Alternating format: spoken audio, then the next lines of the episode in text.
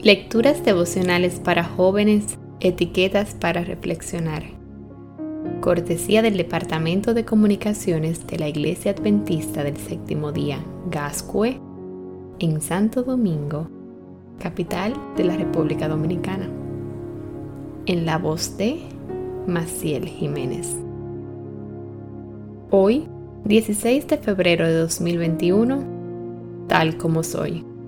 En Isaías capítulo 57, versículo 15, leemos, Porque así dijo el alto y sublime, el que habita la eternidad y cuyo nombre es el santo. Yo habito en la altura y la santidad, y con el quebrantado y humilde de espíritu, para hacer vivir el espíritu de los humildes y para vivificar el corazón de los quebrantados. Charlotte Elliot nació en la época victoriana de Londres, en 1789. Su abuelo era un famoso predicador evangélico y desde pequeña aprendió acerca del amor de Dios. En su juventud, Charlotte se dedicaba a la poesía humorística, pero a los 32 años sufrió una grave enfermedad que la dejó incapacitada por el resto de su vida. Su mentor espiritual, César Malán, un ministro e himnólogo suizo, le aconsejó que reemplazara su ira y conflicto interior por la paz y la fe en Dios. A partir de ese momento, ella comenzó a emplear sus talentos literarios para escribir himnos.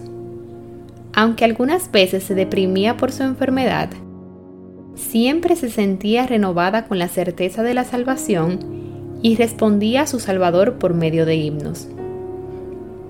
En 1934 publicó el Himnario del Inválido, con unos 150 himnos.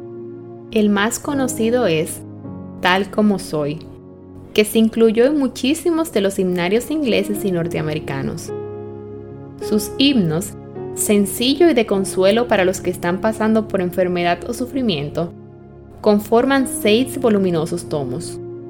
Este himno en particular fue escrito una tarde en que Charlotte se quedó sola. Su familia había salido a una actividad de la iglesia y ella tuvo que permanecer en casa por su enfermedad. Se sentía inútil y deprimida, pero recordó el mensaje que su mentor le había compartido Ven a Cristo tal como eres. Se repuso y escribió esta preciosa letra. Dios nos invita y nos llama tal como somos y estamos. Hoy tenemos una nueva oportunidad de responder a su llamado. De esta historia se desprenden al menos dos lecciones. En primer lugar, sabemos que Dios nos recibe como somos, pero así como le pasó a Charlotte, puede hacer que nuestros talentos obren para su gloria y puede transformarnos en bendición. Podemos, con ellos, contrarrestar los momentos difíciles que nos toque vivir. En segundo lugar, podemos ser mentores, como lo fue César para llevar el mensaje de consuelo. ¿Quién sabe cuánta bendición saldrá de esto?